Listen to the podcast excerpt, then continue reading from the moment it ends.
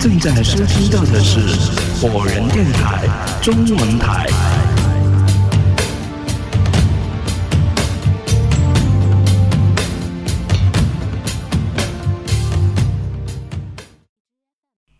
首先是西装大叔的影子，板正的脚印在山壁上，他的影子没有问题，而我和刀如是站在一起的，我俩的影子投射在山壁上，却融合成了一个人。我说散开，我和刀如立马分散开来。此刻我们三人排成一条横线，再朝着山壁看去，西装大叔有影子，刀如有影子，唯独正中间的山壁上。没有一丝暗影，我惊恐地抬起双手，我的手臂止不住的颤抖。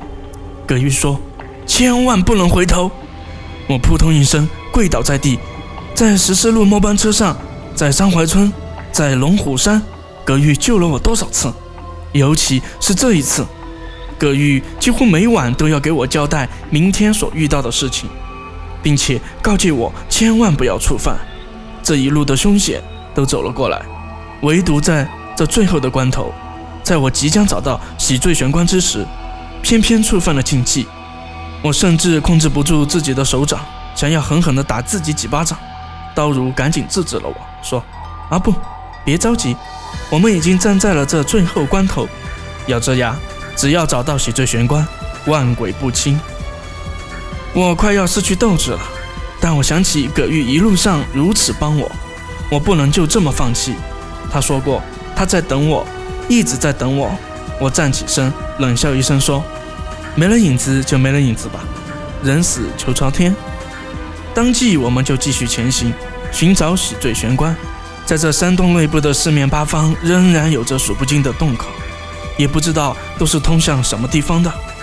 在这区域寻找之后，确定没有洗罪玄关，我们继续前行。但在继续前行之时，我发现了刀如的一个异状，他时不时地伸手去挠痒痒，有时挠挠手背，有时挠挠大腿，有时挠挠脖子，像是浑身都痒。你在干什么？我侧头问了一句。刀如一怔，说：“挠痒啊，怎么了？”西装大叔一听，几乎闪电之时握着火把反冲回来，因为我们已经走到了一处小型山洞的洞口。看着山洞延伸的方向，应该是往山腹之内。而西装大叔这猛然一下反冲回来，让整个山洞内再次陷入一片黑暗之中。我就站在黑暗之中，朝着外边看去。火把的光芒照耀在刀如的脸上，也让我顿然一惊。他白皙的皮肤上起了一层青色的，类似于龟壳状的斑纹。你身上怎么会出尸斑？西装大叔惊恐地问了一句。也赶紧躲开了刀如，生怕这些尸斑会传染给自己。刀如都快吓哭了，他不停地挠着自己的胳膊，原本白皙的胳膊上挠出了一道道血丝。他一股哭腔说：“我也不知道啊，这怎么回事啊？我没有被僵尸咬过啊，一定没有啊！”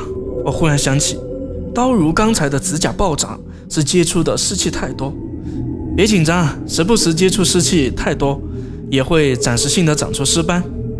西装大叔想了想说：“不确定，也从来没有这样的事儿啊。”刀如等不及了，一边挠痒一边说：“快点寻找洗罪玄关吧，找不到的话，我也要死在这里了。”这话说的在理，现在的情况太诡异了。我从外表看像是个活人，但我却没影子。刀如从外表看是个死人，但他除了尸斑之外，其余都和正常人无异。我们顺着山洞向前进，时间紧迫，已经来不及多想了。越往这山洞深处走，火把的光亮就越弱。我看了一眼西装大叔手中的火把，上边的油脂还很多，但就是无法照亮前方的道路。正走着，忽听刀如啊的一声大叫，整个人忽然腾飞起来，扑通一声倒在地，就好像是有人拽着他的头发，将他扯向黑暗之中。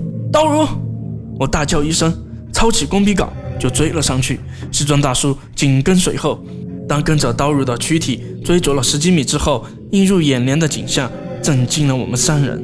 山洞幽暗潮湿的深处，一棵长着人脸的古树，树藤上正缠着刀如，把它往树干上绑。周围更有数不尽的小树藤，准备插进刀如的身体内部，看样子是要吸食鲜血了。我抄起工兵镐，冲上去就是一顿乱砍，将那些缠绕在刀如身体周围的树藤全部砍断，拉着刀如就往后退，同时对西装大叔喝道：“快放火，烧了这树妖！”这枯树起码十几米高，树根盘绕在整个山洞底，这样子至少长千年吧，称它树妖丝毫不为过。谁知西装大叔不但没有动手放火，反而盯着这树妖，面露狂喜之色。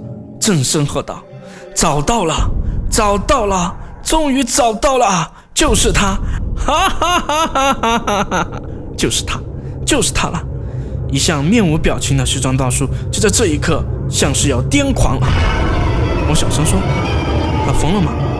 刀如惊吓过度，嘴唇发白，浑身颤抖，一句话都说不出来。我扶着他，让他远离树妖之后，我这就朝着西装大叔走去。而他则将把火插在山洞壁上，单独一人朝着树妖走去。说来也怪，那树妖蔓藤缓缓蠕动，就像是数不尽的毒蛇来回盘旋，可始终不去攻击西装大叔。我喊道：“你干什么？危险！快回来！”他头也不转，对着树妖展开双臂，兴奋地说：“母眼那神树，我终于找到你了！哈哈哈哈哈！母眼那神树。”我从未听说过这东西，但我知道西装大叔所谓的救我，其实是在救他自己。龙虎山的玄关照片是他拍的，喜坠玄关的传说也是他编出来的，而刀如却把这个谎言信以为真，带我来找洗罪玄关，结果却经历生死，却为他人做嫁衣。我怒声说道：“这一路上你都是在骗我们吗？包括调查葛玉的死尸，你也是在利用我。”西装大叔面朝母眼那神树说：“不，不是我一直在骗你，是所有人都在骗你。”我说：“其实根本没有什么洗罪玄关，你骗我来这里，以及打算一起同行，就是为了寻找所谓的母眼那神树，对吗？”西装大叔说：“玄关确实存在，但却不是洗刷罪责，而是洗刷生命，再造肉体。”我不懂你说什么意思。西装大叔指着道路说。知道繁衍那神树为何攻击他吗？我摇了摇头。他说：“因为他是个活人，地地道道的活人。”我转头看了一眼刀如，看着他身上越来越多的尸斑，怎么都想不通他怎么是个活人。而西装大叔看起来像个活人，此刻站在母眼那神树面前，却不会遭受攻击，难不成他才是真正的死人？哈哈哈哈！我并没有直接发短信给刀如，而是将短信发给了中间人。这个中间人又把短信发给了刀如，让刀如取出照片与我们同行，前来龙虎山。你知道我现在的目的了吗？西装大叔仍不转头，始终背对着我。